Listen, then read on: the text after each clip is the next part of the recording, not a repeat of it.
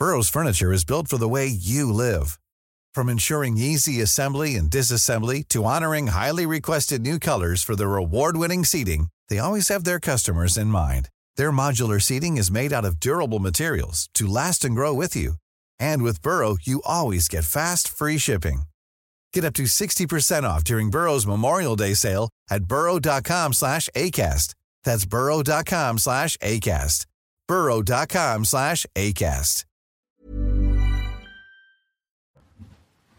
Il est quasiment 14h sur CNews. Bienvenue dans la belle équipe. J'ai le plaisir aujourd'hui d'être avec euh, Georges Fenech, consultant CNews. Bonjour à vous. Euh, Dominique de Montvalon, éditorialiste Bonjour. politique. Bonjour. Christian Proutot, fondateur Bonjour. de l'hygiène. Et mention spéciale quand même à Pierre Lelouch que j'ai pas vu depuis longtemps. Comment? Vous êtes trop gentil. bah non, mais quand même, je le ça me fait plaisir de vous avoir sur Moi le plateau. aussi. Ça fait longtemps que je vous ai pas vu, donc je le souligne.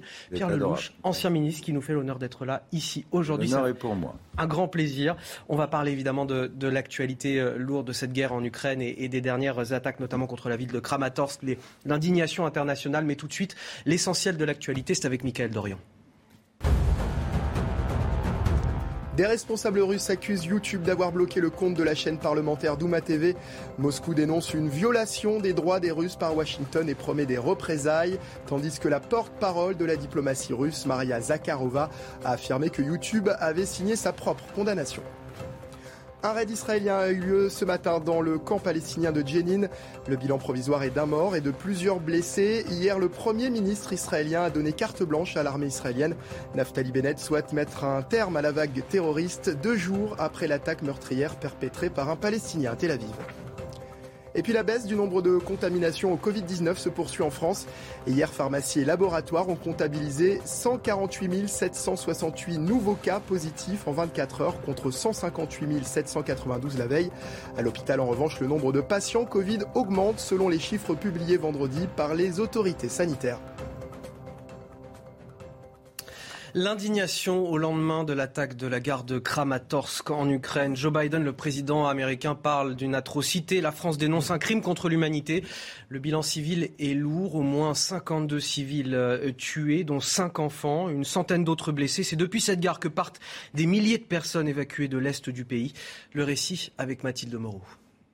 Des peluches ensanglantées, des lunettes brisées, des valises abandonnées. Des objets du quotidien qui témoignent de la violence de l'explosion hier devant cette gare de Kramatorsk dans le Donbass, où des centaines de personnes tentaient de fuir la région. Ina était présente, elle travaille pour la Croix-Rouge. J'escortais un groupe d'enfants âgés de 5 à 10 ans. J'avais cinq enfants et une fois nous avons entendu le premier bruit, puis une explosion. J'ai poussé les enfants dans un coin du bâtiment et je me suis allongée sur eux. J'ai eu de la chance, vraiment de la chance, parce qu'à un demi-mètre de moi se trouvait un homme qui a été complètement déchiqueté. Très vite, les secours et volontaires arrivent sur place. Ils découvrent une scène chaotique. Les gens couraient, criaient, pleuraient, priaient. C'était effrayant. Les voitures explosaient, c'était la panique partout. Je ne me reconnais pas aujourd'hui. Quelque chose m'est arrivé. Ce que j'ai vu aujourd'hui, ces gens qui sont sans jambes, sans bras, cette tragédie, cela m'a influencé psychologiquement. L'attaque a fait au moins 52 morts, dont 5 enfants. Le président ukrainien Volodymyr Zelensky demande une réponse mondiale forte. De son côté, Moscou affirme ne pas être responsable de cette frappe. Je suis donc avec euh, Harold Iman, euh, spécialiste des questions internationales pour euh, CNews. Harold, on va faire le point avec vous sur la situation dans le pays. Les troupes russes semblent avoir abandonné leur assaut contre Kiev. Comment ça se présente désormais dans le pays? Racontez-nous. Alors, c'est ce qu'on constate par satellite, euh, l'armée française et d'autres sources euh, américaines, donc, euh, dont l'Institut euh, pour l'étude de la guerre, qui est très utilisé. Les troupes russes ont abandonné tout le siège de Kiev et sont revenus en Biélorussie, en Ce sont ces, flèches bleues là qui, qui, Alors, les, qui repoussent les flèches bleues, ce sont, c'est l'armée ukrainienne qui les qui poursuit. repoussent, voilà, qui repoussent Voilà. les Russes. Soit les poursuit, soit les repousse carrément. Et leur grand mouvement est pour sortir du pays. Et ils sont déjà sortis de toute cette zone et ils sont en train de sortir de celle-ci. Donc vous voyez, c'est vraiment tout un arc de leur euh, plan initial, parce que sinon leur plan n'a servi qu'à amener mort et désolation et à fixer bien sûr beaucoup de l'armée ukrainienne à cet endroit. Et donc, euh, par contre, ici, ça continue de se battre. C'est donc dans le, dans le Donbass qu'il va y avoir la grande bataille euh, à, venir. C'est ce que tout le monde craint, et notamment les services secrets américains. Oui, alors les services secrets américains pensent que la bataille se concentrera sur ce Donbass. Alors là, vous voyez en vert, c'était l'ensemble de deux districts de l'Ukraine d'avant 2014. Vous aviez le district de Lugansk et le district de Donetsk. Et voici ce qui les séparait. Et Vladimir Poutine voudrait les conquérir au grand complet, prendre toute cette gang verte.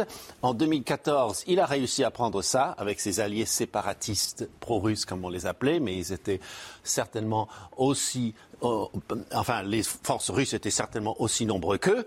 Voilà. Et maintenant, on voudrait parachever le travail et on a déjà commencé. Donc, il est normal que si les troupes quittent Kiev et viennent par ici, la grande poussée se euh, produira ici. Et donc Kramatorsk, dont on a si tristement parlé, prend toute son importance. Et bien sûr, Mariupol fait partie de cette zone. Et donc on voit mal comment Vladimir Poutine pourrait abandonner soit ça, soit ça.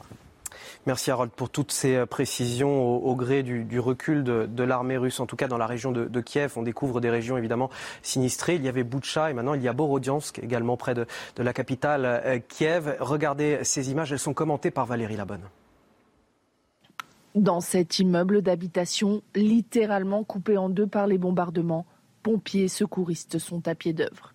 Ils déblayent les gravats pour effectuer le décompte macabre des victimes dans la ville de Borodianka. Cette ville située à 50 km au nord-ouest de Kiev se trouvait sur la route de la colonne de chars russes qui visait la capitale. Mon enfant était enseveli sous les décombres. Ils viennent juste de le sortir des gravats.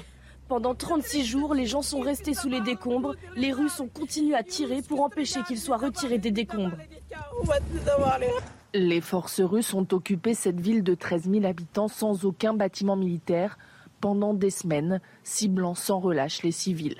Parmi ces fragments de vie éparpillés, cette femme observe les secours et s'accroche à l'espoir de retrouver son fils, dont elle n'a plus de nouvelles. Nous attendons pendant qu'il déblaye les décombres. Nous ne savons pas. Peut-être qu'il a réussi à sortir, peut-être qu'il est blessé quelque part, peut-être qu'il est toujours là. Je ne peux pas le dire, je ne sais pas. Nous n'avons pas eu de contact avec lui pendant un mois. C'est le recul des troupes de Vladimir Poutine qui a permis de constater les dégâts. Les témoignages d'exactions sont nombreux. Et pour la procureure générale de Kiev, Borodianka est la ville la plus détruite de la région.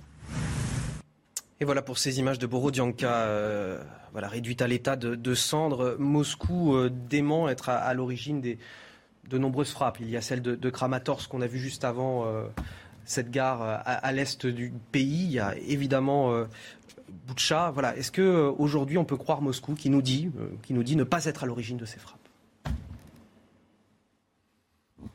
La réponse est non. Euh, il y a bien sûr des, mensonges, sans doute des deux côtés, parce que c'est aussi une guerre de propagande, mais là, les faits parlent d'eux-mêmes. Euh, il y avait une armée d'invasion, elle se retire, elle laisse derrière elle une catastrophe humaine terrible. Le pire étant que ce sont des civils, euh, souvent très pauvres. Hein. Moi, j'ai bien connu l'Ukraine. Il faut quand même se rappeler que ce pays, euh, le niveau de vie de l'Ukraine euh, aujourd'hui, enfin avant la guerre, c'était en dessous de celui de l'Ukraine en 91 quand elle a eu l'indépendance. Pays très pauvre. Et donc tous ces gens que l'on voit à la télévision sont des, malheureux qui vivaient dans, des HLM peu ragoûtants, très pauvres. Et c'est ceux-là qui payent le, prix le plus élevé. Euh, ce qu'il faut bien comprendre, et c'est ça qui est très grave et qui, moi, m'inquiète, c'est que les Russes ne laisseront pas, ne quitteront pas l'Ukraine sans gagner quelque chose. Ils peuvent pas. L'idée d'une défaite est impossible à imaginer pour le régime de Poutine et même pour son peuple qui ne reçoit tous les jours que des communiqués d'une guerre euh, totale contre les nazis, parce que les Ukrainiens, maintenant, c'est les nazis pour la population russe, soudés derrière Poutine. Ceux qui ne sont pas d'accord sont priés de partir et ils partent. les intellectuels sont partis, les journalistes partent. Mais le gros de la population russe, les 140 millions, sont derrière Poutine, et Poutine y mène une sorte de guerre par procuration contre l'Occident, contre les valeurs occidentales, et ça passe par la dénazification et la démilitarisation de l'Ukraine, qui est le but de guerre affiché depuis le début. Donc s'il ne peut pas prendre Kiev, il va casser le maximum du pays et s'emparer euh, d'un tiers du pays, je dirais, d'ailleurs le Grand Donbass, comme vous venez de le dire, et probablement aussi toute la côte au prix euh, sur de la mer. Au prix de combien de civils tués, au prix de combien de villes détruites dans le pays Ça va être voilà, c'est une attaque massive. Georges Fenech, Moscou se moque du monde quand elle dément être à l'origine des, frappes de, la gare de, Kramatorsk notamment, qu'elle dit qu'elle ne possède pas le missile qui a ciblé la gare et, qui parle même de provocation ukrainienne oui, quand on a vu euh, ce qui s'est passé à, Boucha, on avait cru toucher euh, le fond de l'horreur, etc. Et là, on est passé à nouveau à un stade encore supérieur, je dirais, dans l'horreur, parce que ce qui s'est passé à Boucha, on le sait, ce sont des, des soldats complètement débridés qui ont abusé, qui ont violé, qui ont massacré. C'est des faits de guerre. Là, on a affaire à un lancement d'un missile. C'est-à-dire, c'est une décision qui est prise à froid. Hein, il suffit de déclencher le, missile et on savait très bien ce qu'on faisait, puisqu'on visait une gare et des populations. Et si j'ai bien compris, ce missile est fait non pas pour détruire des installations, mais des, gens. En réalité, c'est ce qui s'est produit. Donc, on a vraiment franchi un palier dans la planification froide et très meurtrière, euh, qui est manifestement aussi qualifiable de crime de guerre. C'est ce que j'allais vous demander. Alors après, prétendre que c'est les Ukrainiens eux-mêmes qui euh, auraient fait cela, personne évidemment n'est dupe, personne ne peut le croire. Et, les enquêtes qui ne manqueront pas d'avoir lieu le démontreront. Qui a effectivement euh, lancé ce missile Ça, on, parle là de, crimes de guerre, de crimes contre l'humanité. Euh, la, France, par exemple, dit crimes contre l'humanité. Elle a sorti l'expression. Moi, j'aimerais dire un mot là-dessus parce que euh, les mots ont un sens en matière de droit pénal international. la notion de crime contre l'humanité est une notion tout à fait à part qui est née à Nuremberg contre les nazis pour pour punir des crimes de masse systématiques, notamment contre les juifs et la Shoah. Euh, elle a ensuite été étendue euh, au fil du temps, notamment euh, en donnant naissance à la Cour pénale internationale, puis le, tribunal sur la Yougoslavie et le Rwanda. On a inclus ces crimes. Il faut que ces crimes soient généralisés et systématiques contre une population.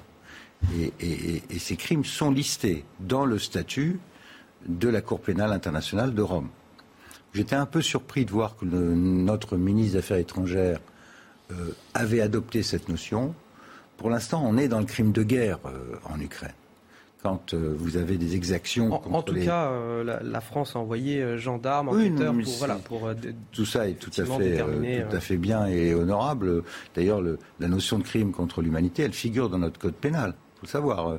des gens comme Touvier, par exemple, a été condamné pour crime contre l'humanité qui est un crime imprescriptible.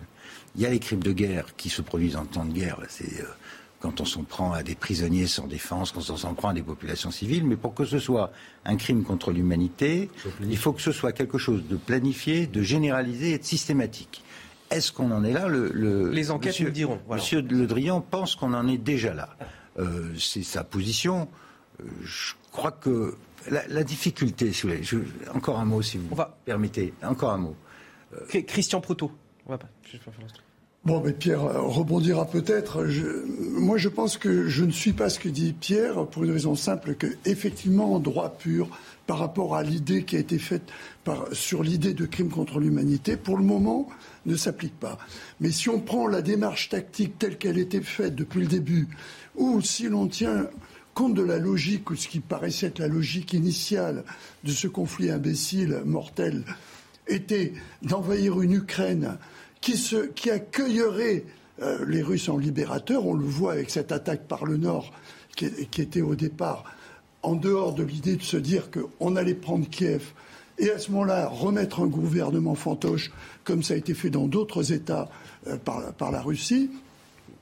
Euh, il n'y a, a, pas de sens à cette histoire. Tous les tirs sont destinés à taper la population. Tous les tirs. Il n'y a pas un tir qui a été fait pour taper des militaires. il y a eu aussi des frappes contre des bases et des pots de munitions. Non, mais il n'y avait, pas de civils, Pierre, on ne parle pas de ça. On parle de villes détruites. On parle d'immeubles où il n'y a jamais personne. On parle d'hôpitaux, on mm. parle d'écoles. Non, mais c'est. Et l'artillerie, elle n'en a pas, euh, l'Ukraine. Elle n'a pratiquement pas d'artillerie. l'artillerie a été mise en place pour répondre à ce qui semblait pas possible pour les Russes, à une armée qui tient. Sauf que on n'a pas tapé sur des militaires. On a tapé volontairement sur des civils. Toutes les barres d'immeubles qui ont été touchées ne contenaient pas un militaire. La guerre, elle se faisait pas là. Elle s'est jamais faite dans les villes, la guerre, ou pratiquement pas en, dehors de Mariupol. Et Mariupol, elle s'est faite là au moment où ils ont cru, les Russes, qui tiendraient, qu'il fallait une victoire et qu'elle se ferait là. Et elle s'est faite en combat de rue et elle n'est toujours pas gagnée. Et moi, je prends le pari avec tout le monde, elle n'est pas gagnée d'ici demain, contrairement à ce qu'ils voudraient. Parce que l'objectif, du coup, maintenant, était un objectif qui était au niveau soldatesque euh, déséquilibré. Il y a des gens qui défendent leur terre et de l'autre côté, il y a des gens qui font une guerre dont on essaie de leur dire qu'elle est contre le nazisme et qui ne rencontrent pas, sauf qu'ils se font étrier sur place. D'où les résultats que l'on voit sur les crimes de guerre. Il est 14h15. 14h15, c'est l'heure du rappel de l'actualité sur CNews. On revient dans un instant et on continue notre débat. L'Europe inscrit sur sa liste noire les deux filles de Vladimir Poutine. Elles ont désormais interdiction d'entrer sur le territoire européen et leurs avoirs sont gelés jusqu'à nouvel ordre. Comme elles, plus de 200 personnes sont présentes sur cette liste. Plusieurs oligarques proches du président russe notamment, ainsi que des patrons de presse pro-Kremlin. L'agence de sécurité alimentaire belge a ordonné l'arrêt de la production à l'usine Ferrero d'Arlon, une décision qui fait suite aux dizaines de cas de salmonellose recensés dans plusieurs pays d'Europe après la consommation de chocolat Kinder. À une semaine des fêtes de Pâques, le fabricant italien a reconnu des défaillances internes et présenté ses excuses. Demain, les Français de Shanghai ne pourront pas voter pour le premier tour des élections présidentielles en raison du confinement imposé depuis deux semaines dans la ville chinoise. Shanghai qui fait actuellement face à la pire vague de Covid-19 jamais enregistrée depuis le début de l'épidémie. Messieurs, on est de retour sur le plateau de 80. 90 minutes en faux, j'allais dire. La belle équipe, je m'avance un petit peu. 80, euh, euh, la belle équipe. Comment va-t-on enquêter donc et déterminer les, responsabilités euh, dans ces, voilà, dans ces crimes, crimes de guerre, crimes contre l'humanité? On, a encore du mal à déterminer exactement ce dont il s'agit. On va voir quelques éléments de réponse avec Laura Cambeau et on continue à en discuter avec Dominique de Montvalon juste après. À Boucha, des dizaines de corps dans des sacs plastiques sont exhumés par des enquêteurs. Ils travaillent pour la procureure générale d'Ukraine. Nous avons déjà déterré 18 corps. 16 d'entre eux avaient des blessures par balle et deux autres avaient aussi des éclats d'obus. Il y avait deux femmes et les autres étaient des hommes. Son objectif, récolter un maximum d'indices pour prouver que ces massacres sont des crimes de guerre perpétrés par la Russie. Une enquête menée aux côtés de la Cour pénale internationale.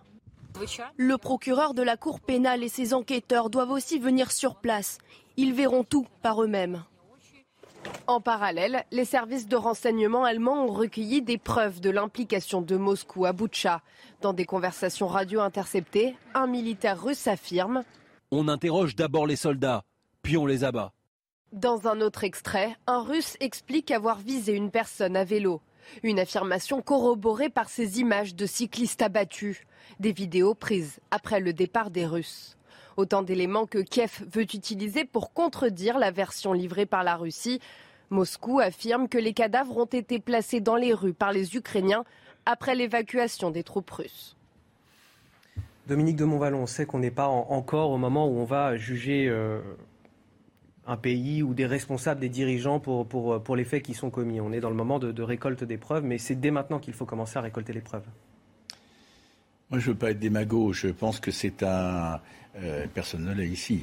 Euh, je pense que crime de guerre, crime contre l'humanité, etc., il y a peu semble euh, le, concept de génocide totalement inadéquat en l'état euh, semble avoir été abandonné par les dirigeants ukrainiens. La référence semble avoir été abandonnée par les dirigeants ukrainiens. Moi, je me place du point de vue, euh, c'est en ça que je ne veux pas être démago, mais je me place du point de vue de beaucoup de Français qui, suivent cela, ces horreurs, ces atrocités. Et que, que ce débat qui est important, qui est qui est même capital pour l'avenir. Euh, comment qualifier ce qui se passe Et ça peut encore changer au fil de ce qui va se passer. C'est quand même, c'est quand même non pas secondaire, mais c'est quand même complètement second par rapport aux atrocités qu'on voit. Moi, la question qui m'intéresse, pardon, je, ne dérive pas, mais je vous dis ça en deux mots. La question qui m'intéresse, c'est euh, jusqu'où va-t-on aller? Est-ce qu'il y, a un chemin pour retrouver un début de dialogue qui pourrait déboucher, euh, on n'en parle plus pour l'instant, sur des négociations? Enfin, nous sommes embarqués dans une affaire qui, d'ailleurs, en tant qu'Européens, en tant qu'Européens, nous concerne complètement. Ce sont nos voisins, ce sont nos amis, et à bien des égards, ce sont nos frères.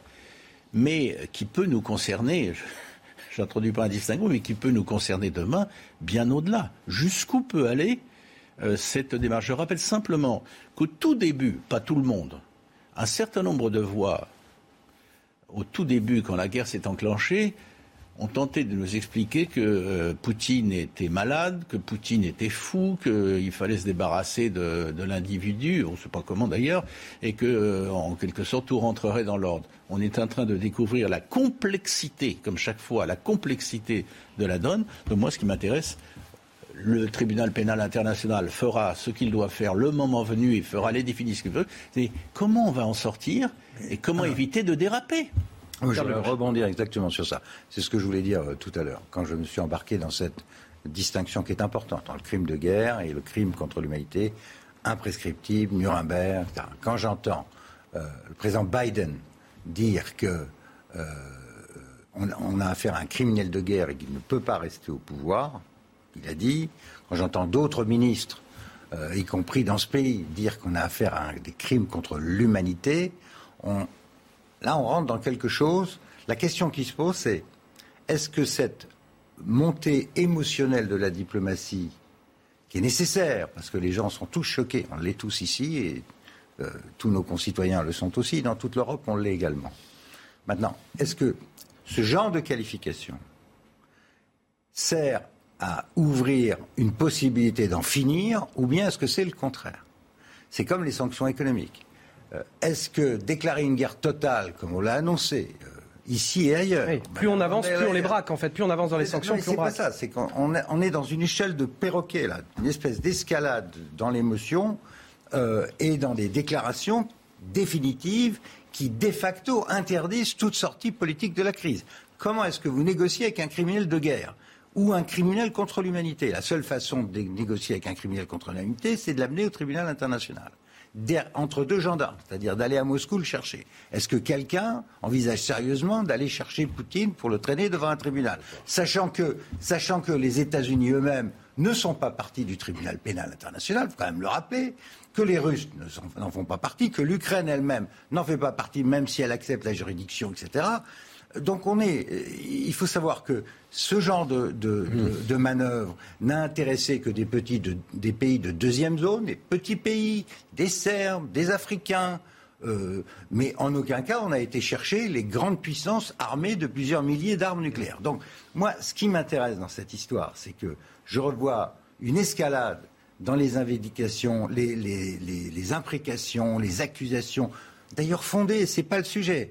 Mais est-ce que c'est l'émotion qui doit dicter la sortie de cette crise ou bien un peu de réalisme dans l'attitude des États Moi, je crains qu'on soit en train de prendre. Quand j'entends euh, qu'il faut augmenter le volume euh, en parallèle avec cette émotion sur le crime de guerre contre l'humanité, faut booster les livraisons d'armes, livrer des hmm. armes lourdes. Ça veut dire qu'il faut, faut, sortir de cette guerre en donnant. le Polonais dire on va gagner cette guerre euh, accuser le président, euh, euh, tel ou tel président, puisqu'on ne peut pas dire la nationalité des présidents, de complaisance avec la Russie, je trouve qu'on est en train d'entrer dans une. Et donc ça veut dire qu'il faut sortir de cette guerre en donnant l'impression à Vladimir Poutine qu'il a quand même gagné quelque chose. C'est pas ce que je dis. C'est pas ce que je dis. On peut parler. Je, dis. Oui, je termine. Je termine. mais...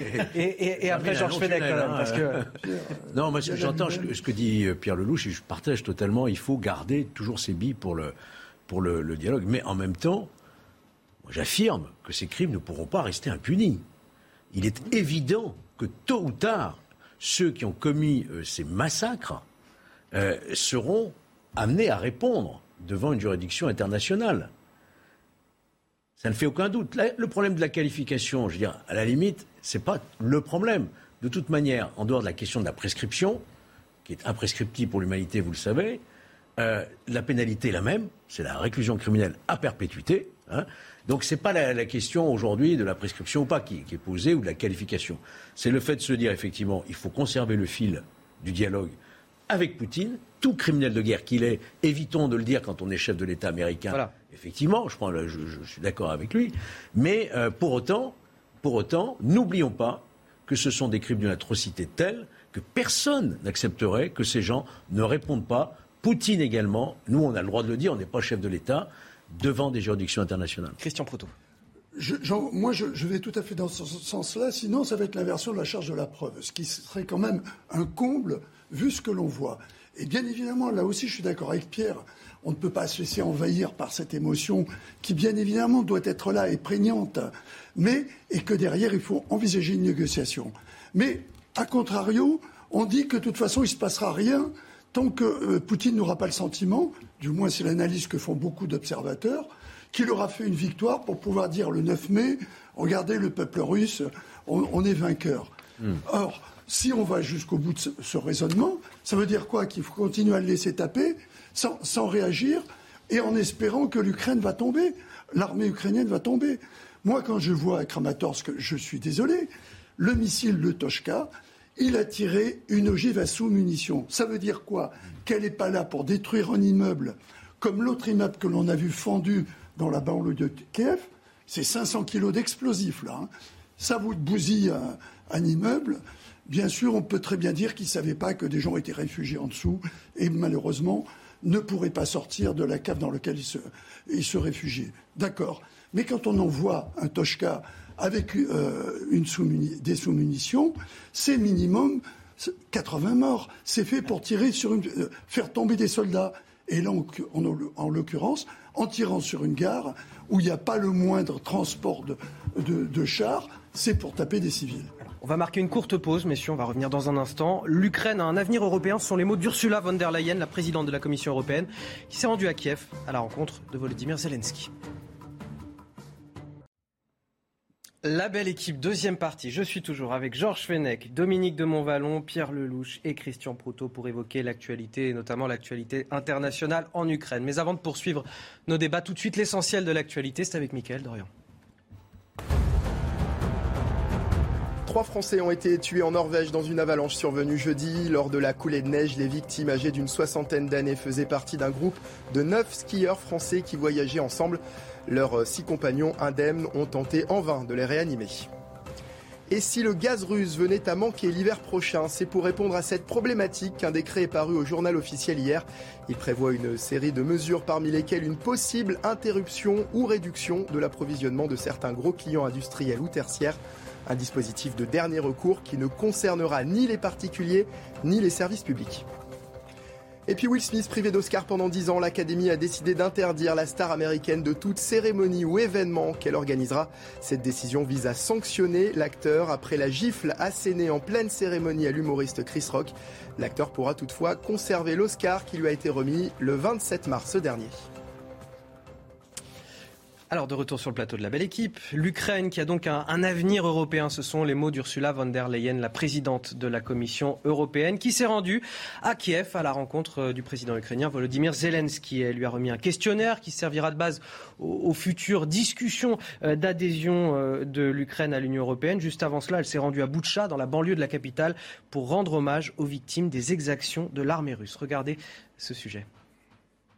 Elle est d'abord venue se recueillir devant les victimes du massacre de Boutcha. Ursula von der Leyen, la présidente de la Commission européenne, était hier en Ukraine pour montrer le soutien inconditionnel de l'Europe.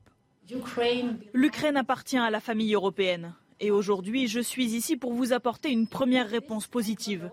Dans cette enveloppe, cher Volodymyr, un pas important vers votre adhésion à l'Union européenne. Après la demande officielle faite par l'Ukraine le 28 février dernier, ce questionnaire est donc une nouvelle étape. Mais face aux atrocités qui se multiplient dans son pays, Volodymyr Zelensky a appelé l'Union européenne à être encore plus ferme. Je pense que la complaisance avec laquelle certains Occidentaux traitent encore l'État russe est une erreur. Nous savons qui essaie constamment de modérer les propositions des sanctions et nous ferons de notre mieux pour faire enfin comprendre à l'Europe que dans tous les cas, nous devrons imposer des sanctions vraiment fortes à la Russie. Ce jeudi, l'Europe avait adopté une nouvelle vague de sanctions avec notamment un embargo sur le charbon ou encore l'interdiction pour les navires russes de venir dans les ports européens. Alors Dominique de Montvalon, comment doit-on euh, interpréter cette venue d'Ursula von der Leyen? Quel message l'Europe envoie à l'Ukraine? Est-ce que c'est le bon message par ailleurs? Pas porter un jugement moral, ni même vraiment politique là-dessus. Je vais vous dire deux choses. Je pense que la moindre des choses est qu'elle représente l'Europe, elle est présidente de l'Europe. La moindre des choses, c'est qu'elle... Commission. Présidente de la Commission. Présidente de la... Elle n'est pas élue, hein Dont acte. Mmh. C'est un gros acte. Dont acte. Bah, laissez, effectivement, elle est, elle est nommée. Euh, voilà. justement, je voulais dire, c'était. Bon, bref. Elle représente Bruxelles. Elle représente. La commission, l'exécutif. Elle représente la commission et c'était euh, normal qu'elle se déplace. Ce qui, euh, ce qui m'a surpris, si je puis dire, et,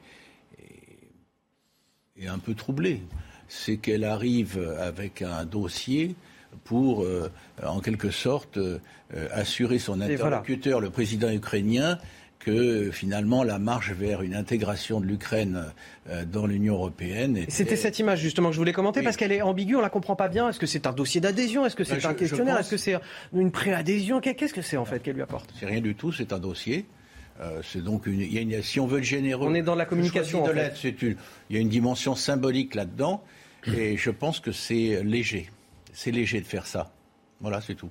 Pierre Lelouch. Dominique vient de se racheter. Euh, mais me, me racheter Oh là là, je, suis plus à l'école. Hein. Dominique. non, non, je suis plus à l'école. Mais personne n'est à l'école, mais je vais pas. Mais me racheter, me racheter de quoi? C'est insupportable. Mais, messieurs, messieurs, messieurs. Tout va bien, monsieur le ministre. Ah, justement, c'est là que j'allais parler. Euh, une candidature à l'Union européenne, c'est le résultat d'un vote des présidents des États. Ce n'est pas une initiative de Mme von der Leyen, qui n'en a pas l'autorité. Donc on est dans une diplomatie de l'émotion. On va se recueillir devant les victimes. On va proposer, on dit qu'on fait partie de la fête européenne, on arrive avec un bout de papier qui ressemble à une adhésion. Elle n'en a pas le pouvoir. Moi, j'ai été en charge de ces affaires, y compris euh, avec l'Ukraine, qu'on a beaucoup, beaucoup aidé à l'époque. Euh, la décision euh, unanime du Conseil, c'était que l'Ukraine ne pouvait pas entrer. D'ailleurs, il n'y avait pas de dossier de candidature de l'Ukraine à l'Europe. La candidature, encore une fois, c'est une décision des États membres. Elle est suivie ensuite d'un processus long et complexe de mise à niveau de l'ensemble de la législation et du niveau de vie de l'État par rapport au reste de l'Union. On peut l'accélérer, comme on l'a fait jadis dans le cas de la Bulgarie et de la Roumanie, mais on continue à avoir, par exemple, euh, des policiers et des juges délégués dans ces pays parce que l'état de droit est loin d'être parfait. Donc, encore une fois, on est plus dans la gesticulation médiatique que dans quelque chose de sérieux. Moi, je regrette, je le dis, hein, je, le dis, je regrette que la présidente de la commission fasse de la com avec des sujets aussi graves. Euh, bien sûr qu'il faut aider euh, l'Ukraine, mais. Et finalement, est-ce que c'est si mal que ça de faire de la com pour la. Est-ce que encore une fois. Pourquoi vous le regrettez Je regrette parce que le, but, le but de tout ça, c'est quand même de sortir de cette guerre. C'est pas de faire dans la, dans la diplomatie de l'émotion. Et ça, ça aide pas. Ce geste-là, il n'aide pas aux négociations. Je reviens, quand j'entends le chef d'État des États-Unis d'Amérique dire que Poutine ne peut pas rester au pouvoir, que je vois la, la chef de la Commission européenne non élue comme le dit justement. Euh, oui, elle n'est pas élue. Elle n'est pas élue. pas légitimité euh, propre. elle ne peut pas dire euh, l'Ukraine fait partie de la famille en laissant entendre que demain matin l'Ukraine va rentrer.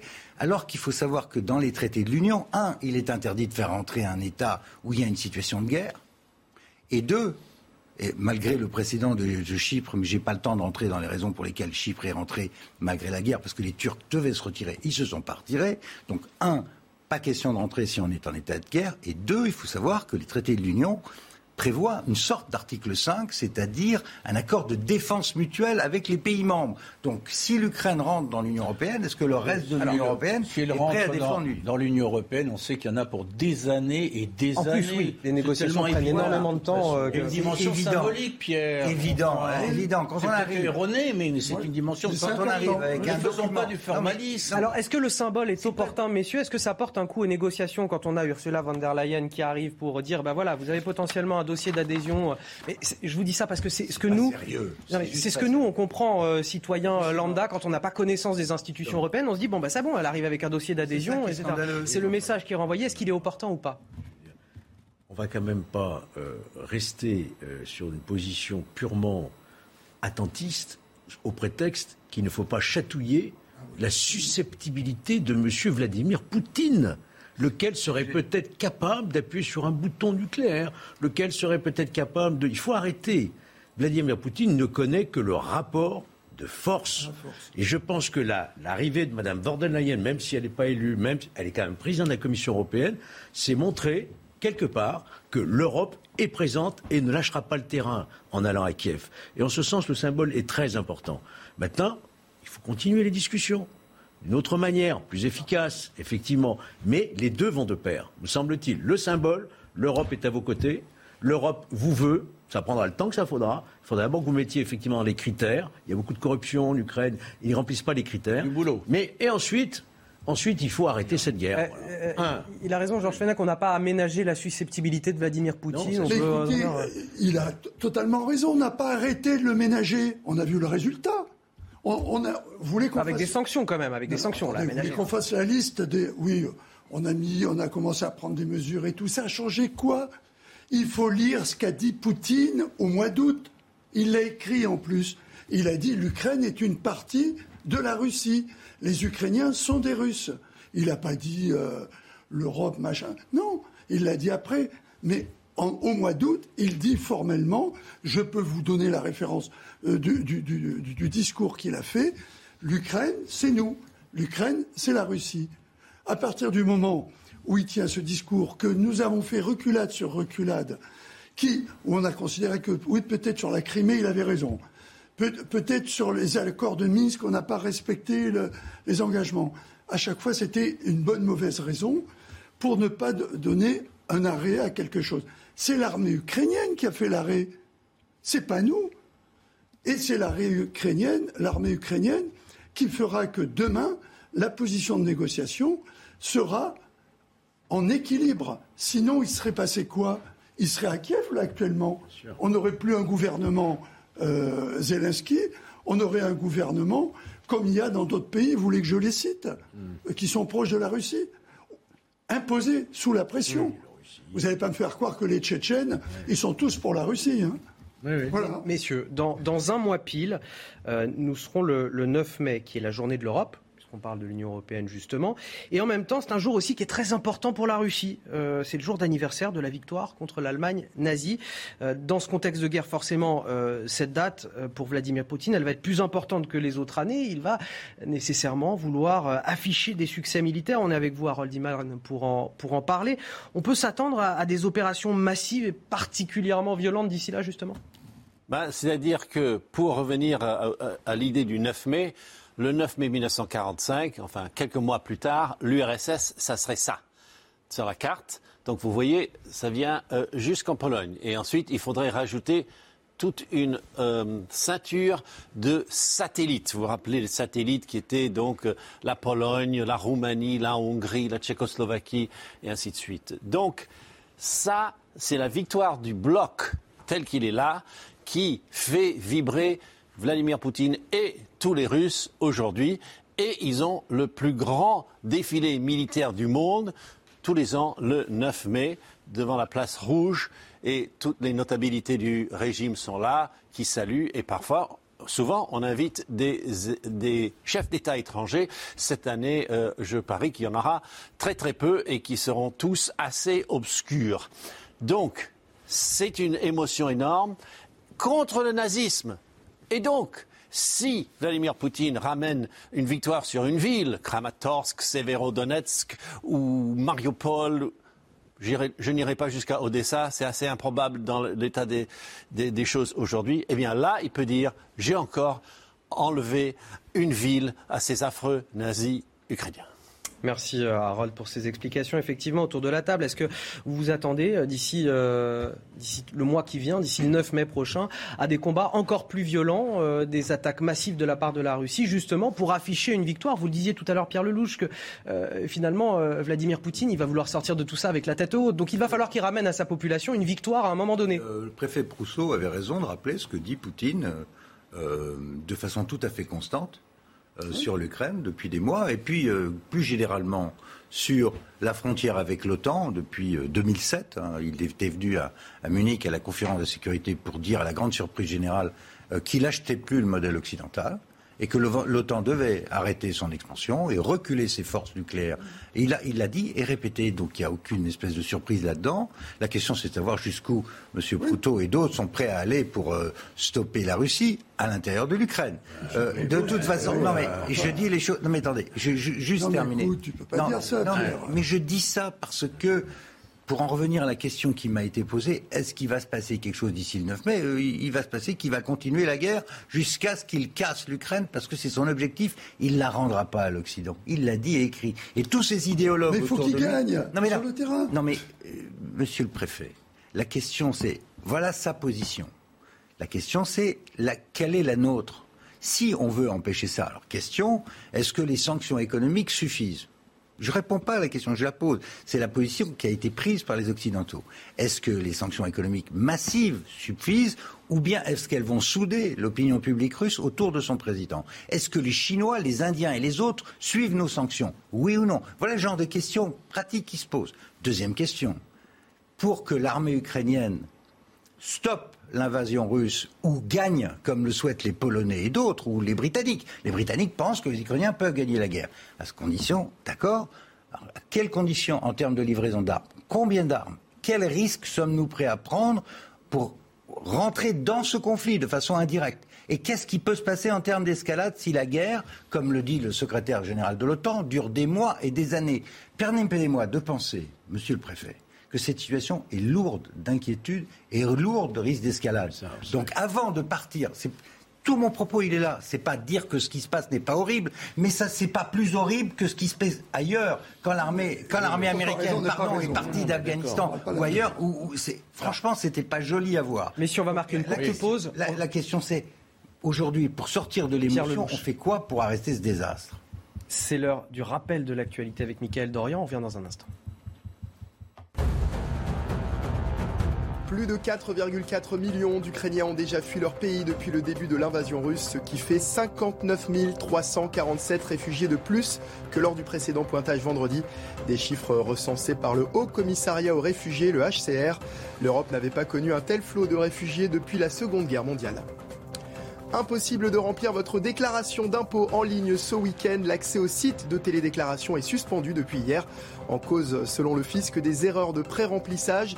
Si le nombre de contribuables concernés n'a pas encore été communiqué, cette suspension devrait durer au moins jusqu'à demain. Et puis Charles Leclerc en pole position du Grand Prix d'Australie. Le pilote Ferrari a pris de l'avance sur le néerlandais Max Verstappen. Charles Leclerc a désormais 12 points d'avance sur son coéquipier Carlos Sainz et 20 sur Verstappen. Ferrari qui signe en Australie sa première pole position depuis 2007. Alors on parlait de cette date du, 9 mai, cher à Vladimir Poutine, puisque c'est l'anniversaire de la victoire euh, contre euh, l'Allemagne nazie. Est-ce qu'il est à craindre effectivement que les, combats redoublent d'intensité d'ici là, Christian Proutot? Et surtout, qu'est-ce que Vladimir Poutine pourrait chercher à afficher comme une victoire? Ce serait euh, la prise définitive de, la région du, du Donbass, la prise de Mariupol. Qu'est-ce qu'il pourrait chercher à obtenir d'ici le 9 mai? En fait, ce qu'il cherche à obtenir, ou du moins son état-major, après avoir revu ses positions, nous avoir expliqué d'une manière fumeuse que pour faire ce qu'ils n'avaient pas prévu de faire au départ, et que pourtant ils ont essayé de faire, c'est-à-dire envahir totalement l'Ukraine, et, et, que face à un échec militaire, il faut qu'ils donnent une explication, ils disent on va reconcentrer nos forces. Je voudrais simplement signaler que par rapport à tout ce qui avait été annoncé par les grands spécialistes de stratégie militaire, un, on nous donnait l'Ukraine envahie en 3-4 jours, euh, et en plus avec euh, une certaine forme d'accueil euh, des troupes russes comme des libérateurs. Ça n'a pas marché. Deux, on présente le, retrait comme, et c'est le, numéro deux. Euh, le, même pas le chef d'état-major, chef d'état-major adjoint des armées russes qui dit qu'ils veulent se concentrer sur l'Est, donc sur le Donbass, et qu'il veut récupérer ses forces pour aller sur le Donbass. Il oublie de dire le prix qu'elles ont payé, mmh. qu'elles ont été malheureusement humainement étriées, et que pour les reformer, c'est un vrai problème, sans parler des kilomètres qu'il y a à parcourir. Il ne faut pas oublier que ces forces étaient déjà prépositionnées avec les grandes manœuvres qui avaient été mises en place. Donc le combat, et il ne faut pas l'oublier, c'est un combat d'un autre temps classique, c'est la guerre conventionnelle, mais qui s'est retrouvé pour les Russes dans le sens conventionnel, comme ils se sont retrouvés quand les Américains ont aidé euh, les talibans en leur filant les Stingers, qui ont fichu en l'air pratiquement plus de 250 hélicoptères. On est dans un combat complètement différent, avec des hommes sur le terrain, qui sont, pour un char qui vaut 3 millions d'euros, avec un Javelin ou l'équivalent qui vaut 70 000 euros. Et ils se battent. Et ils ont déjà perdu pratiquement près de 1000 chars et je ne sais plus combien, 2000 ou 3000 véhicules blindés. Et dernier point important, ils commencent à reconnaître que le prix en hommes a été très lourd. Les chiffres qu'ils annoncent commencent à se rapprocher des chiffres que l'on suppose en faisant les calculs à partir des véhicules détruits.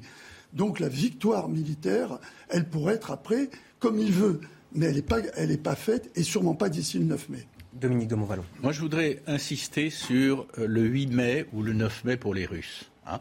Euh, vous nous posez la question, évidemment, en ce qui ne me concerne pas la réponse, savoir qu'est-ce que Poutine pourrait euh, obtenir pour, en quelque sorte, se, justifier vis-à-vis des Russes à l'occasion des célébrations du 9 mai. Moi, je voudrais simplement rappeler, très simplement, que le 8 mai le 9 mai, c'est la victoire des Alliés contre les nazis. Hein, c'est quelque chose d'absolument central dans l'organisation du, continent depuis la Seconde Guerre mondiale ce n'est pas seulement une victoire des Russes, ce n'est pas seulement Poutine et ceux qui l'ont précédé à la tête de l'État euh, qui, célèbrent ça, c'est une victoire des Alliés. Très souvent, euh, des chefs d'État français, euh, ça a été le cas à plusieurs reprises, sont invités et vont là-bas, et pas que, et pas que. Donc, il y a quelque chose aujourd'hui qui est important quand on se pose des questions face à la situation dramatique à laquelle nous sommes confrontés, et en s'interrogeant sur le cas Poutine, c'est quel est aujourd'hui, en 2022, le type de relation que nous espérons, aujourd'hui ce n'est pas possible, hein, mais que nous espérons avoir demain avec le dirigeant russe, lui ou un de ses successeurs, compte tenu du fait que nous sommes structurés comme peuple par la victoire commune, par la victoire commune. J'ajoute juste une chose, sans le sacrifice, il n'y a, pas que, hein, mais sans le sacrifice de millions de Russes, sans l'engagement des armées russes, je ne sais pas si aujourd'hui les nazis ne seraient pas toujours au pouvoir. Alors depuis le début de l'invasion euh, en, Ukraine, les Occidentaux, et on, le dit souvent sur ce plateau, on a tendance à, penser, à imaginer que la population euh, russe puisse euh, se soulever contre le régime de Vladimir Poutine, cas, certains l'évoquent ou certains l'espèrent. C'est peut-être un, espoir de certains. Mais en, vérité, on est plutôt loin du compte. Des experts interrogés par l'IFRI, l'Institut français des relations internationales, montrent dans un article du Figaro aujourd'hui, au contraire, que plus la guerre avance et plus la popularité euh, de Vladimir Poutine en Ukraine, euh, pardon, en Russie augmente. Il aurait, euh, Harold Iman, plus de 80% d'opinions favorables selon un institut indépendant. Voilà, l'Institut Levada, justement, qui est un des derniers instituts de sondage qui fonctionne encore en Russie, qui est classé euh, agent de l'étranger, soit dit en passant, mais qui est quand même utilisé par euh, le régime. Et donc, voilà ce qui sort, 83%, avec 15% euh, contre l'action de Vladimir Poutine et 2% qui ne se prononcent pas.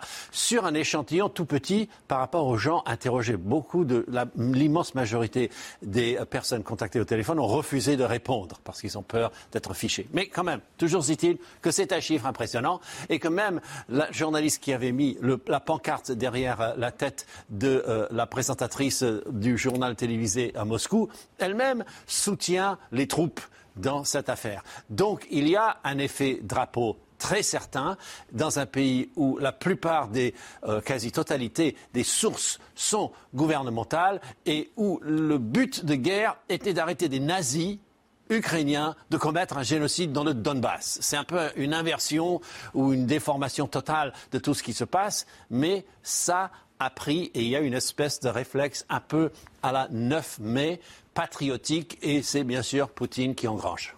Merci Harold Iman pour ces euh, précisions. C'est effectivement le risque de voir la, population finalement se souder autour de Vladimir Poutine C'est pas, pas surprenant si on connaît un peu l'histoire russe. Euh, la Russie, elle a un, mille, un ans d'histoire, elle n'a jamais eu de la démocratie.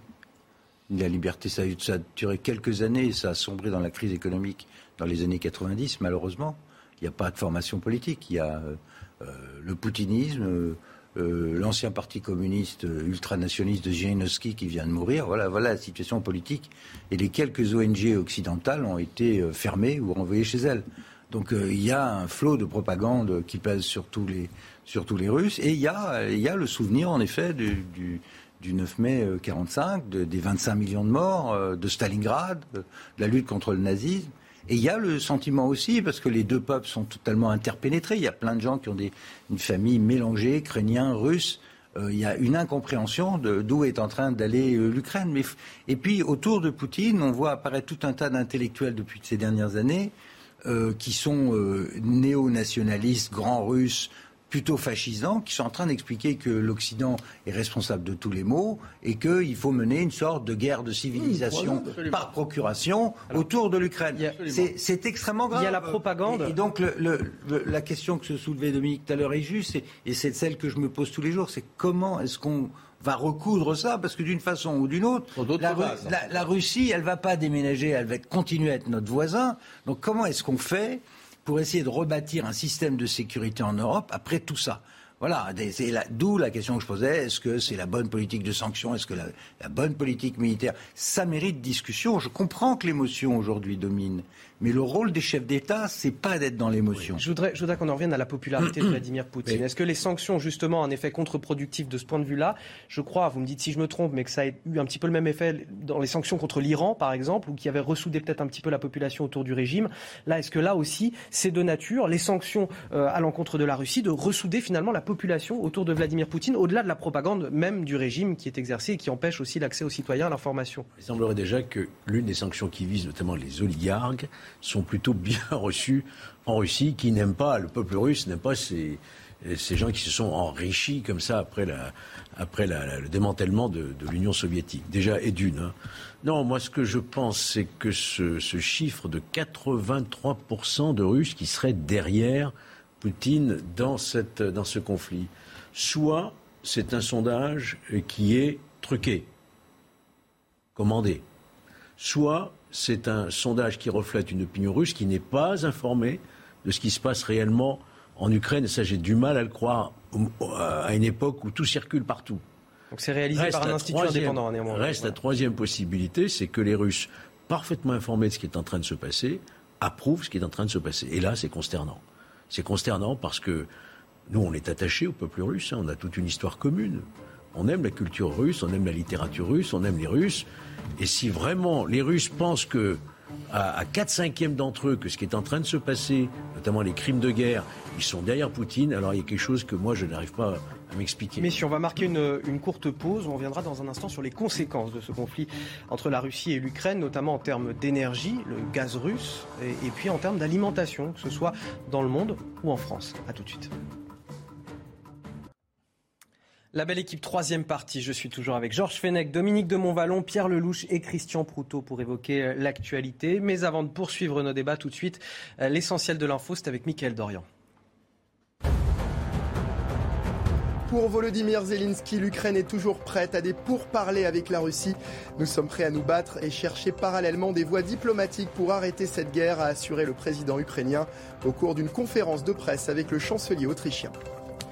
30 000 foyers sont toujours privés d'électricité en raison du passage de la tempête euh, Diego. Selon Enedis, plus de 1000 techniciens sont sur le terrain pour réalimenter au plus vite les clients concernés. La vigilance orange pour vent violent qui concernait le Puy-de-Dôme, la Loire et la Haute-Loire a été levée ce matin par Météo France. Une adolescente française et un Britannique ont été secourus trois jours après leur disparition au large de la Malaisie. Ils avaient plongé en mer pendant une quarantaine de minutes mercredi mais n'avaient pas retrouvé leur bateau après avoir refait surface. Les plongeurs ont donc fini par dériver en raison du courant. Le fils de l'homme retrouvé est en revanche décédé. Face à la guerre entre la Russie et l'Ukraine, la question bien sûr de, la dépendance de l'Europe face à, la fourniture de, gaz russe. Les pays se préparent au cas où la Russie justement fermerait les vannes. En France, un décret vient d'être publié pour pouvoir contraindre des entreprises à interrompre leur consommation. 5000 entreprises, grandes consommatrices de gaz, vont donc recevoir un questionnaire dès la semaine prochaine pour voir euh, quelles sont celles qui peuvent être coupées en, alimentation de gaz et celles pour qui ce serait un, véritable danger. Toutes les explications, c'est avec Marine Mulset. La France se prépare en cas de rupture d'approvisionnement de gaz russe à partir de l'hiver prochain. Dans un décret paru ce vendredi au journal officiel, le gouvernement prévoit un plan national de délestage pour éviter une coupure de courant dans les ménages. Certains industriels se verraient obligés d'interrompre momentanément de quelques heures à quelques jours leur consommation de gaz. Sont concernés grands sites industriels, centres commerciaux, salles de spectacle et stades. Pour le spécialiste en géopolitique Gérard Vespierre, cette anticipation de l'État est la bienvenue. Si effectivement il y a un chantage à, la fourniture de la part des Russes, eh bien, euh, l'État français, le gouvernement, aura déjà un, modèle euh, à mettre en place de restriction euh, de la consommation de façon à impacter le moins possible l'industrie et les ménages. Les entreprises qui voudraient se soustraire à cette obligation de délestage s'exposeraient à une amende pouvant aller jusqu'à 8% de leur chiffre d'affaires annuel et son responsable risquerait deux ans de prison. Est-ce qu'il faut s'attendre à un hiver compliqué à la fin de l'année? Ah, certainement, et dans toute l'Europe. Les Français risquent d'avoir des pénuries, de, souffrir de pénuries euh, au quotidien Le plus, c'est que j'observe que les, Allemands, par exemple, qui pourraient réouvrir trois centrales nucléaires, ne le font pas, les Belges non plus.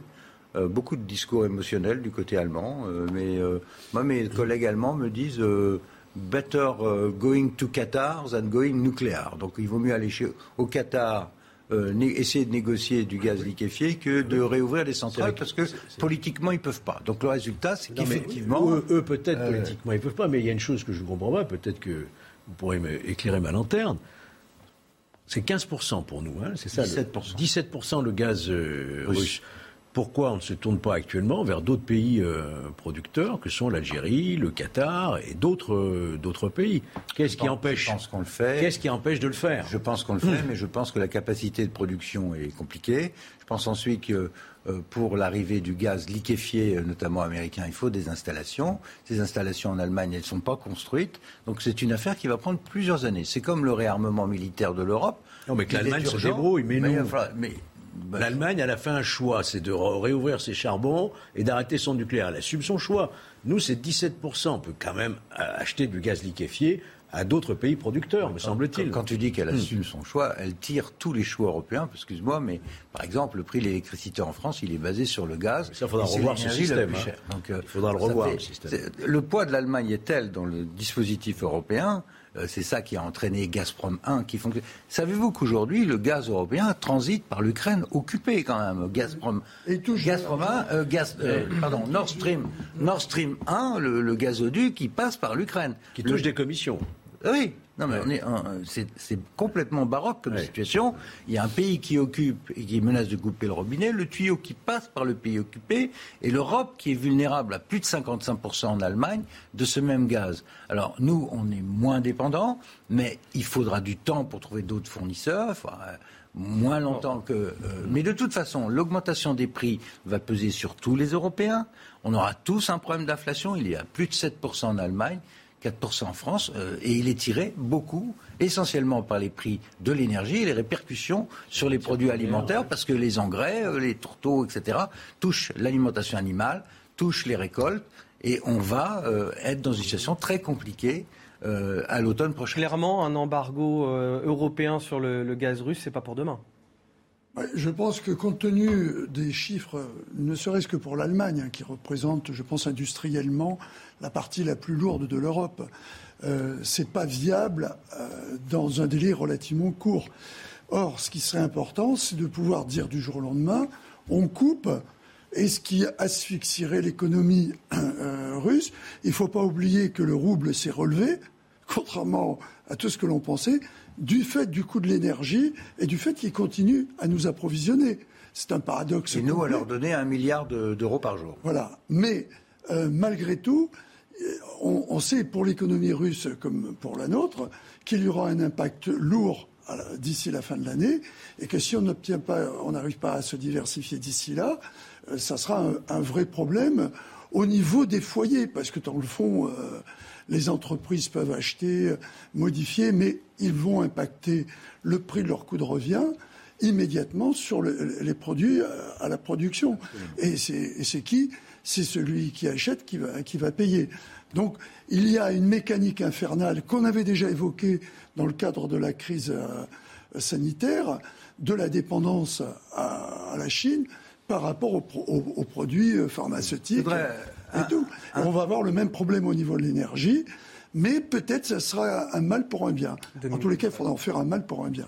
Mais n'oublions pas, je ne citerai aucun nom, qu'après les premières sanctions, un ministre français euh, avait euh, laissé entendre, avait même clairement dit qu'on était sur le point, avec, de, pareilles mesures, d'asphyxier euh, l'économie russe. Il est vite revenu en arrière. C'était un propos complètement imprudent et complètement, je dirais d'ailleurs, ponctuellement irresponsable. Je quitte ce domaine-là pour dire ça renvoie tout, tout cela. On dit mais pourquoi on fait pas ci, pourquoi on fait pas ça, pourquoi Mais c'est le problème fondamental de savoir quelles sont pour aujourd'hui, pour demain et pour les décennies qui viennent, les relations que l'Europe en général, et singulièrement nous, la France, entendons entretenir avec la Russie. Euh... ce n'est pas oui, non, on coupe et on arrête et on se tourne vers le Qatar. vers le Qatar. Je, voudrais qu'on avance un, petit dernier, Un, dernier mot peut-être. Euh, en, relation avec ce qu'il vient de dire sur, sur, la dépendance européenne et aussi française, les États-Unis ne sont pas du tout dans la même situation. Il faut savoir que les États-Unis sont exportateurs nets d'hydrocarbures, qu'ils s'apprêtent à remplacer une partie du gaz russe par des exportations de gaz de schiste américain, liquéfié. Objectivement gagnants. Ils sont gagnants. Et euh, quand l'Europe va se mettre à réarmer, elle va acheter des armes américaines. Donc euh, c'est tout bénef. L'OTAN renaît, le leadership américain renaît, on va vendre du gaz, on va vendre des armes. Euh, et en plus, on n'a pas à gérer le problème du flot des réfugiés ni l'inflation. Nous, on est juste à côté. On a des choix à faire et les choix énergétiques se font dans la durée. Ils sont sur 10 ans, 15 ans. On a été entraîné dans une politique énergétique par l'Allemagne de dépendance absolue à l'égard du russe. Euh, on s'est entraîné nous-mêmes dans une stratégie de désarmement militaire. Euh, remettre tout ça sur pied, ça va prendre du temps. les prix de l'énergie, les prix de l'alimentation qui euh, explosent dans le monde et en France, plus 6% pour le bœuf par exemple, car ils sont euh, nourris voilà, aux céréales, en partie voilà, importées d'Ukraine et, de Russie. Une tendance qui devrait se poursuivre, hein, cette augmentation des prix. Regardez ce reportage, il est signé Michael Chailloux et Jean-Michel Decaste en Loire-Atlantique. Depuis le début de l'année, le passage à la caisse est de plus en plus douloureux chez le boucher. Une envolée des prix de la viande qui touche toutes les productions. Le bœuf, c'est 8% minimum d'augmentation. Et la volaille, on est au-dessus de 10% d'augmentation. Et le porc, pareil. Ça, c'est du tourteau de colza qui est nécessaire à l'alimentation ben, euh, des bovins, euh, des porcs, euh, des, des volailles. Pour comprendre l'envolée des prix chez le boucher, direction la ferme. Cet éleveur bovin vend sa viande 20% plus cher. En cause, le coût des céréales qui sert de nourriture aux animaux. On était à 180 euros il y a, il y a six mois. Aujourd'hui, le blé aussi autour de 300, 300 euros, 320. Au vu de ce qui se passe dans le monde, le coût de production ne va pas baisser. Ça, c'est clair. Donc ça veut dire que produire de la viande va coûter plus cher. Retour chez le boucher. Depuis un mois, il tente de limiter les augmentations à 6% maximum. La valse des étiquettes a tendance à faire fuir les clients. Nous, on est à moins 30% depuis le début d'année. Euh, oui, oui, de toute façon, euh, depuis l'augmentation notamment du gasoil, l'électricité, ça, les gens font attention. Donc ils viennent tout le temps, mais ils viennent moins. En 13 ans d'installation, c'est la première fois que cet artisan connaît une telle déconvenue. Alors les prix de l'alimentation qui, euh, qui augmentent aussi en France. Alors J'imagine qu'en France, on ne doit pas s'attendre à des famines, mais est-ce que ailleurs dans le monde, en revanche, on peut avoir des, crises alimentaires graves euh, en raison de cette guerre entre l'Ukraine et la Russie? La Russie et l'Ukraine ensemble, c'est à peu près 30 euh, des céréales euh, consommées dans le monde. C'est considérable. Et donc, beaucoup de pays, et les grands consommateurs de pain, notamment dans le monde arabe et dans le Maghreb, vont être impactés directement. Parce qu'on va en manquer et parce que les prix vont exploser. Et rappelez-vous, euh, en Égypte comme en Tunisie, les émeutes de la faim ont amené à des changements de régime. Donc on va avoir une forte instabilité euh, tout à côté de chez nous. Pour nous, c'est de l'inflation, pour eux, c'est de la famine. Et donc qui dit famine dit euh, risque de, troubles énormes. Quoi. Hein. Et si on ne règle pas le problème dans les deux ou trois prochains mois, ça risque d'être terrible. L'Égypte, je crois que c'est 80% du blé ukrainien, par exemple. Vous imaginez, vous coupez le, pain dans ces pays qui sont très pauvres en réalité. Hein. Donc il y a un vrai risque de troubles qui peuvent se, se, disséminer dans toutes ces régions. Et, en France, c'est le pouvoir d'achat des Français qui va, qui va trinquer. Oui. Oui, et le pouvoir d'achat, on l'a vu à travers la, à, travers les réflexions qui, que tout le monde se faisait sur, le, sur quoi les Français étaient le plus, euh, le plus sensibles, c'était leur pouvoir d'achat. Donc effectivement, il va... alors est-ce que il y a peut-être un peu de résilience aussi, les gens se rendent compte qu'il y a le pouvoir d'achat, mais il y a la guerre. Et euh, entre les deux, il, faut, il faut accepter quelque chose. Mais pour en revenir à, à l'Ukraine, on a cette chance que l'invasion qui avait été prévue n'ait pas fonctionné et que tout l'ouest de l'Ukraine pourra peut-être euh, planter et faire en sorte que euh, cette partie-là. Il faut sortir là. Tu sais que les ports. ce sont les ports qui sont visés par l'armée russe, d'où partaient les récoltes russes? Odessa, euh, Mariupol. Oui, mais ça pourra partir par le rail aussi. Bon, je pense qu'il faut savoir. Euh, essayer d'être un, tout petit peu optimiste avec ce ciel noir. Je, je, crois que euh, il peut se passer quelque chose, et on revient au problème de l'énergie, c'est que, à quelque chose, je me répète, à quelque chose malheur et bon, on, on se remet en perspective par rapport au nucléaire. Regardez, euh, c'est important. Et je trouve que pour cette indépendance énergétique, euh, c'est important également. Effectivement, l'approvisionnement, comme le disait Pierre, vers le Qatar, c'est pas forcément euh, le meilleur choix que l'on pourrait penser, mais il y a sûrement d'autres possibilités. Mais se dire que le gaz américain part de la fracturation, pour tous, ceux qui ont une idée de l'écologie, euh, ça laisse perplexe également. Mais, messieurs, un, mot rapide pour finir cette émission. Il nous reste euh, voilà 3-4 minutes. je voudrais qu'on revienne sur cette affaire Will Smith et les Oscars. L'acteur Will Smith, voilà, beaucoup, beaucoup, moins grave, bien plus léger. Quoique, peut-être pas si léger que ça finalement, mais vous allez me dire ce que vous en pensez. Euh, l'acteur Will Smith qui sera donc privé de tapis rouge des Oscars maintenant pour les 10 ans à venir. C'est ce qu'a décidé l'Académie euh, des Oscars. Décision qui vise donc à sanctionner l'acteur pour la gifle qu'il a assénée pendant cette euh, cérémonie à l'humoriste Chris Rock il y a, il y a quelques jours. Toutefois, l'Académie précise qu'elle ne lui retire pas l'Oscar du, meilleur acteur. Alors, je voulais avoir rapidement euh, vos réactions autour de la table. Dominique de Montvalon, est-ce que euh, voilà, vous comprenez cette sanction? Est-ce que euh, finalement, Will Smith est quand même une méga star Il a une personnalité avec cette ampleur. Il a une forme de responsabilité aussi. Écoutez, c'est pas bien de gifler quelqu'un. Au moins, il a un mérite. Il l'a fait publiquement. Il s'est pas caché. Je suis, frappé des commentaires d'une violence ou d'un mépris considérable euh, de la part de certains spécialistes vis-à-vis de la personne et de l'action de Will Smith. Il n'est pas défendable, d'accord. Mais je suis frappé tout autant du fait qu'on ne s'interroge pas sur ce qu'a dit le provocateur qui, qui était l'organisateur de, la, l'organisateur de cette euh, séance. Il a tenu des propos en l'état. J'ai attendu un peu pour voir s'il y avait d'autres éléments qui, m'auraient échappé. Je ne connais pas les détails, mais attendez, c'est, une, une agressivité. Le mot est d'ailleurs Vous parlez de Chris Rock ben oui, attendez.